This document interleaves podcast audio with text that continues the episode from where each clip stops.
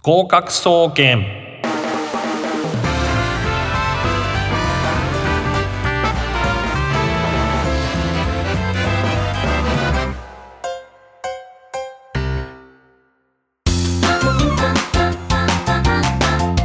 皆さんこんばんは。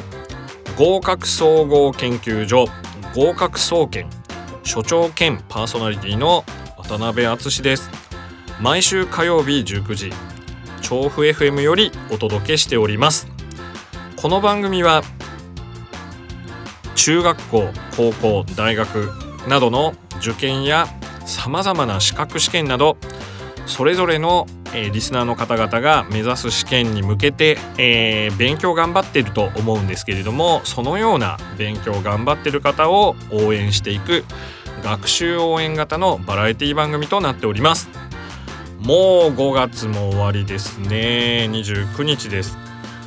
梅雨の季節やってきますね。梅雨はいろいろきついですよね。まあどんよりしているムシムシしている。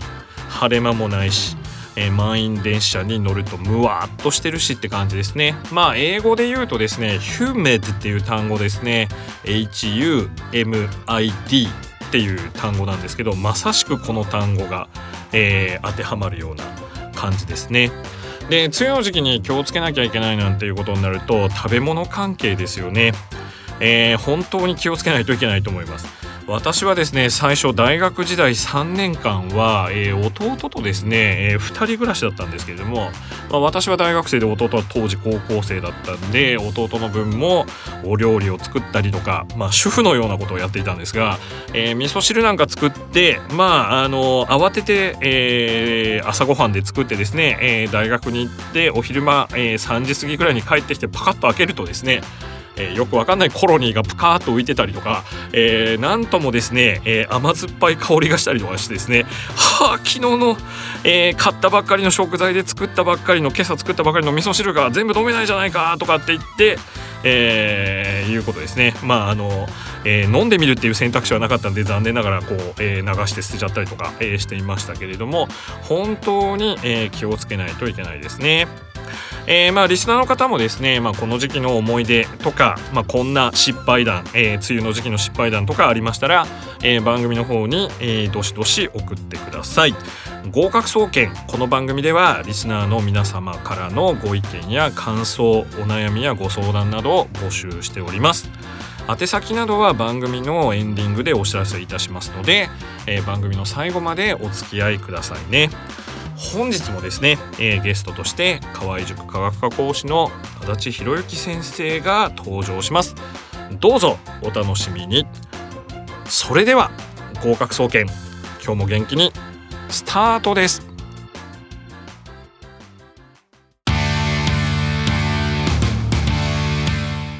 合格への道。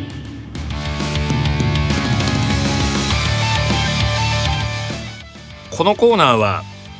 試験に向けた勉強法や入学試験のさまざまな仕組みなどあるいは受験の時の心構ええー、その他受験生お役立ち情報満載で合格といったものについて考えていくコーナーになります。今回も河合塾科学科講師の足立博之先生をゲストとしてお迎えしております。今回のトークテーマは合格する人しない人、えー、ということでまあ合格しやすい生徒さんの特徴とまあちょっと不吉ですけどもそうでない、えー、人の違いについて考えていきたいと思っています。えー、もしですね、え、ここでの、え、お話でですねあ自分はそうでない方のグループだ、えー、なんていうような場合はですね、えー、ちょっとずつ、えー、直していってもらえるといいかなということで、えー、やっていきます。で、えー、今回もですね、えー、足立先生と、えー、2人で、えー、ちょっとお話ししていきたいと思うんですけど足立先生よろしくお願いします。よろしくお願いします。えーとまずですね、はい、えー、足立先生から見て合格する人としない人どんな特徴があるかっていうところなんですけど、えー、ちょっとお話をしていただいてよろしいでしょうか。そうですね。やっぱりいろいろな見方、えー、ないしは考え方あると思うんですけれども、はいまあ、僕がまず一番初めに真っ先に上がってくるのは、はい、こう自分のことを客観視がきちんとできているかどうか。はい。これは大きいと思います。自分のことを客観視ってことですか？はい。はい。えーこれ具体的に言うと例えばどんな内容になるかなということを教えてもらってもいいですかね？はい。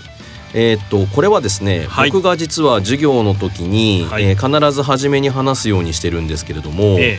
えー分かったつもりとーはい。分かったできたははい。もう全然違うと。なるほど。はい。まあ分かるとできる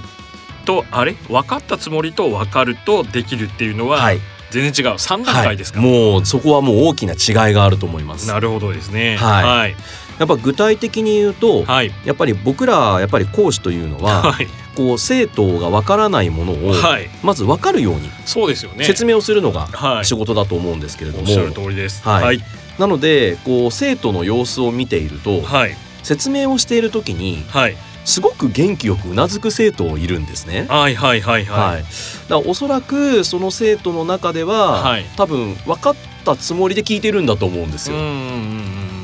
ところがここで一つ目の山だと思うんですけれども、うんはい。例えばその授業が終わった後うん。例えば同じ問題でも、うんうん。同じ現象でも、うんうん。自分の言葉ではい。説明しようとした時にはい。言葉が出てこない、なるほどはい、はい。これっていうのは、うん。僕から考えるにうん。分かったつもりではい。止まってしまっている、なるほどですね、はい。分かったつもりから分かるに変えてそれをさらにできるっていう風にしていくことが重要だとは思うんですけれども、そういう風に変化を促すにはどういうことをする必要があると先生はお考えでしょうか？えーまずですね、はい。えー、と分かるの状態に、はい。まずその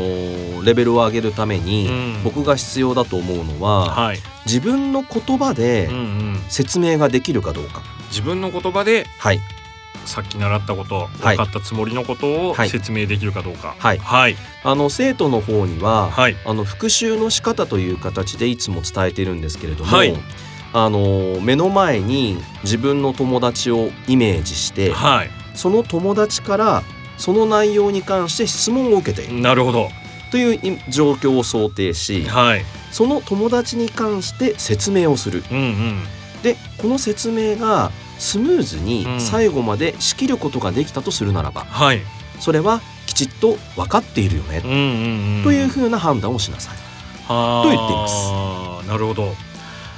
つまりですねまあなんか人から聞いて自分でこう消化したよっていうつもりではなくてそれを改めて自分の言葉でもう一度再現できるかどうか、はい。というこういうことですよね。そうですね。はい、えー確かにそうですね。我々予備校講師っていうのは分かるように、まあ、あの教えるのが仕事で、はい。まあ、この業界はですね、まあ、ちょっとこんな裏事情を言ってもしょうがないんですけれども まあ分かんないよっていう意見が大多数であるような講師は淘汰されちゃうんですよね。そうですねはい、もうお前いいよクビだよっていうことでですねまあそういう、まあ、業界なんですけれども我々が分かるようにお話しするのは当然と。でそっから先って言ったところの学習に結構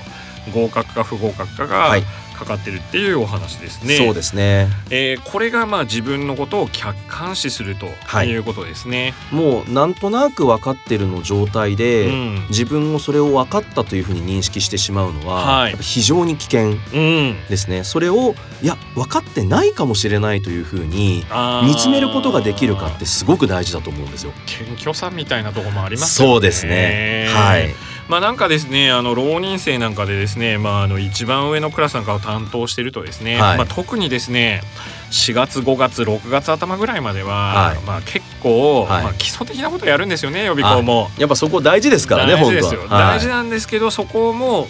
解けるとか分かるっていうレベルじゃなくて、まあ、どういう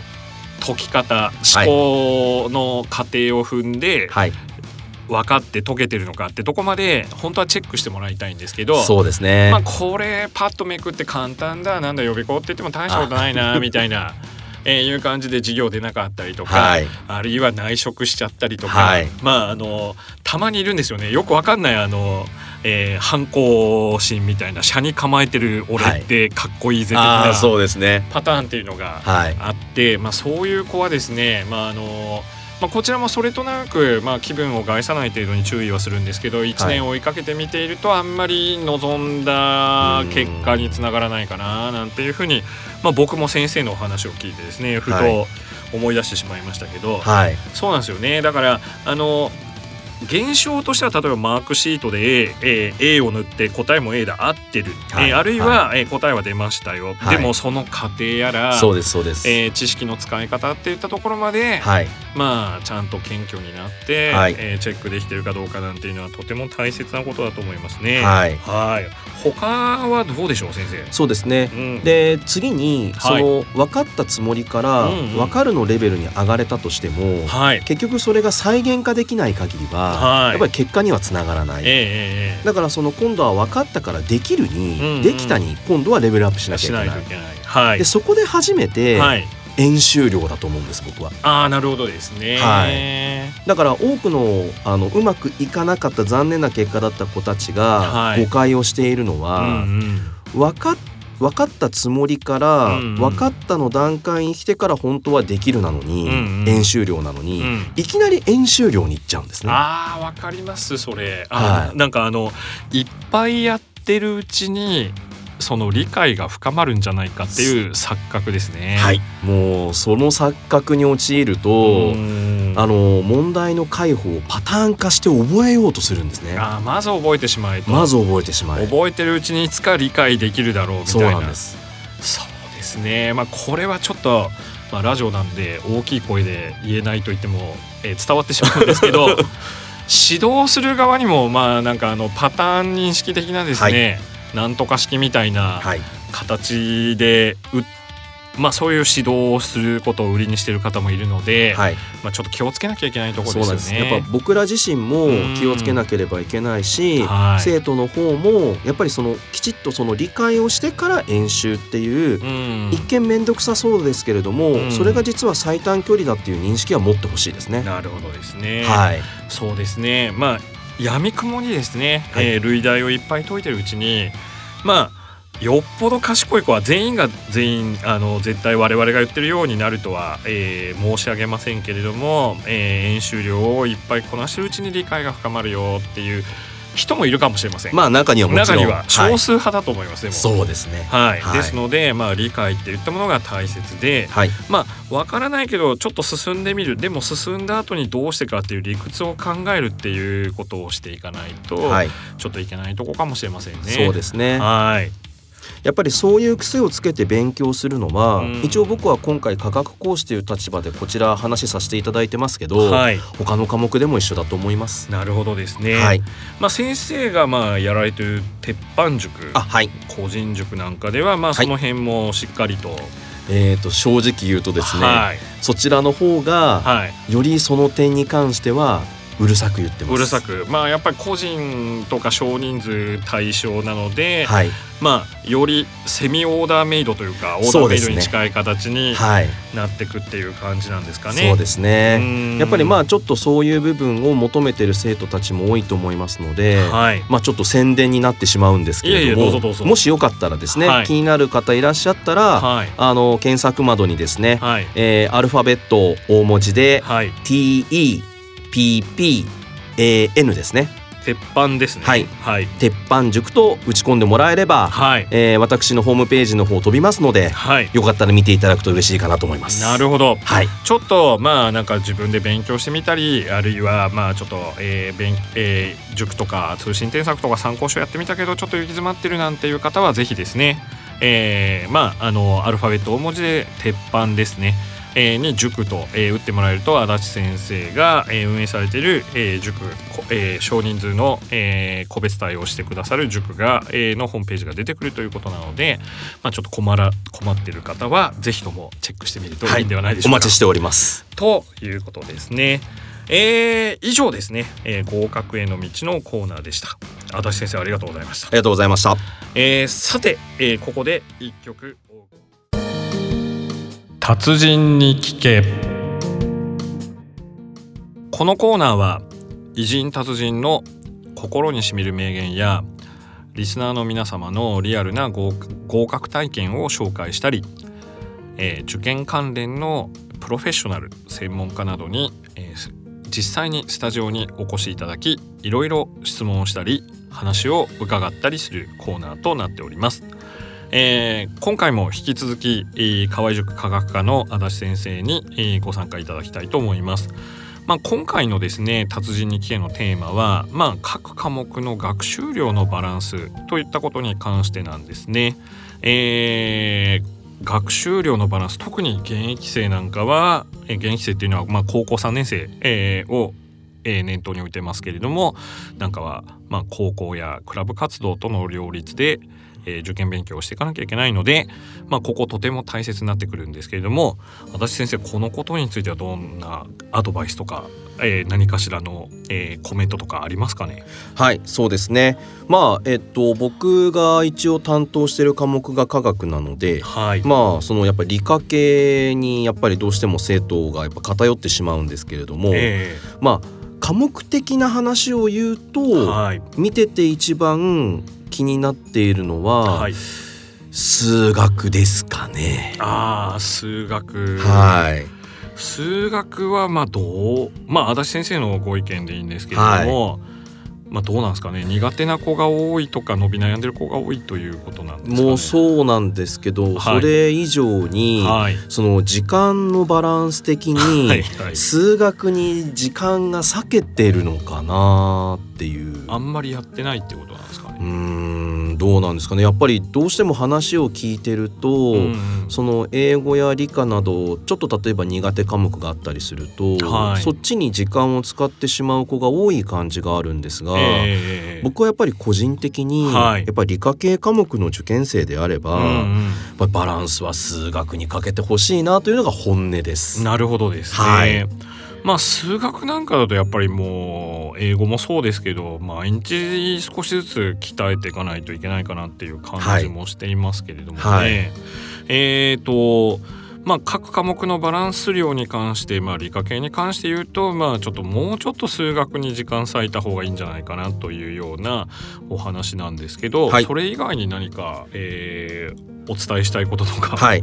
はありますかね。そうですね。やっぱりその学習バランスって言われた時に、はい、生徒から言われたら、うん、僕がまず一番初めに確認をするのは、はい、その生徒が時間を味方につけてるかだと思ってます。時間を味方につけてるってことですね、はい、まあこれはどういうことなんでしょうか。はい。あの例えばですね、はい、まあよく言われてるのは、えー、まあ隙間時間って言葉がここちょっとやっぱり流行ってますけれども、ねはい、例えばその隙間時間隙間時間を、はい、実は本当は作れてるはずなのに、まあはい、実はそれを無視してしまってたりとか。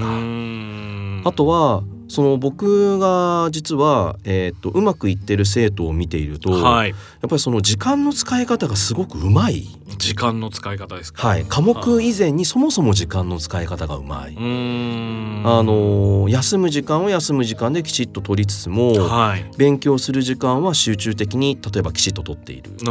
とか、はいはい、あとはその時間も例えば金曜日の何時から何時はこれをやるっていうふうにもうあらかじめスケジューリングしてしまっている。ああなるほどですね。はい。いや足立先生のお話を聞いてですね4月にあのちょっと学習の計画の立て方とか5月の最初の放送でもお話ししたんですけどほぼ私が言ってることと一緒ですね。あ本当ですか？いやなんかこういうところはやっぱりあの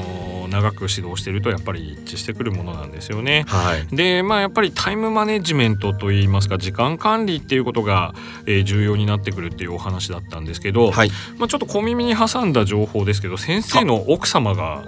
おこの時間の管理やら何やらっていう関連に関してはスペシャリストだっていうお話だったんですけど。そうですね。あの自分の妻はですね、はい、そのまあ僕が今その受験勉強大学受験という形で塾をやっていますがはい、まあ、先々は、うんうん、そのやっぱりこの人生的な勉強も含めてやりたいとやっぱり展開していきたいと思っていて、はい、あなるほどですね、はい、自分の妻はやっぱり全てはまず時間を味方につけることだと。ということで、うん、そのタイムマネジメントに関して、うんうん、例えば講座をしたりとか。あ講座をされてたりとか、はい、してます。はい。あのそうですね、はい、はい、すみません。いえいえ、あのー、じゃあもしですね、えー、今、えー、聞かれてるリスナーの方で、まあ先生の奥様がやってるその講座なんかに興味がある場合は、アクセスっていうのはどんな感じになってるのかっていうのを連絡とかですね、はい、えー、いうのはどうしたらいいかっていうのをちょっと教えていただけますか？はい、えっ、と検索の窓にですね、はい、えっ、とひらがなで、はい、ひらがなで。お日様陽子と。お日様陽子ですね。はい、はい、妻の名前陽子なんですけれども、はい、陽子さん。はい、あのちなみにえっと自分のネタですが、はい、科学の初めの方に陽子っていうのが初めに出てくるんですけど、あ陽子さんですね。はい、漢字は全く同じです。ということでごちそうさまです。はい、えー、ということですね。はい、はい、あのこちらお日様陽子と検索欄に入れていただくと、はい、えー、妻が、えー、やっているホームページ、はい、えー、ないしはえっ、ー、とインスタグラム、はい、あのインスタグラムでは、はい、あの手帳の使い方等々をやってるんですが、手帳術ってやつですね。そうですね。はい、もうかれこれもう何年と続けて、ああじゃあかなりはい、えー、もうきちっとやってるので、やってるって方ですよね。はい、もし興味があれば、あの予備校以上にですねこういう社会人などを相手にした講座っていうのは結構ウゴのタケノコのように出てはですね、えー、なくなっていくんですよね。あの、はい、指示されないと厳しいですよ、はい、社会人のやつは、ね、何年もやってるってことはまあ素晴らしい話だと思います。はい、あと足立先生自体もですね社会人のなんか交流なんかっていうのを手掛けてるって話を聞いたんですけれどもそうですね。けれどもそれについてもちょっと教えていただくことできますか？はい。えっ、ー、と僕自身はですね、はい、そのまあ例えば学生と例えば社会人とか、うん、はい、あの社会人の例えば、えー、まだ1年目2年目の子たちと、はい、ある程度その年数を重ねた人たちとか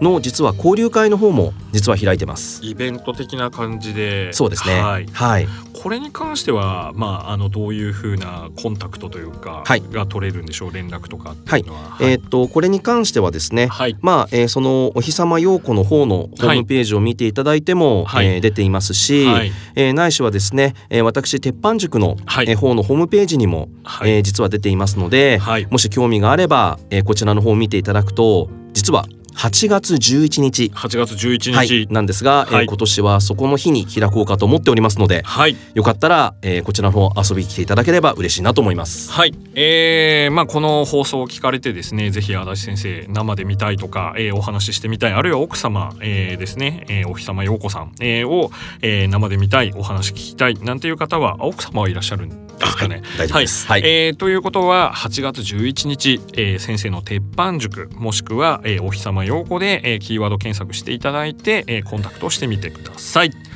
以上達人に聞けのコーナーでした。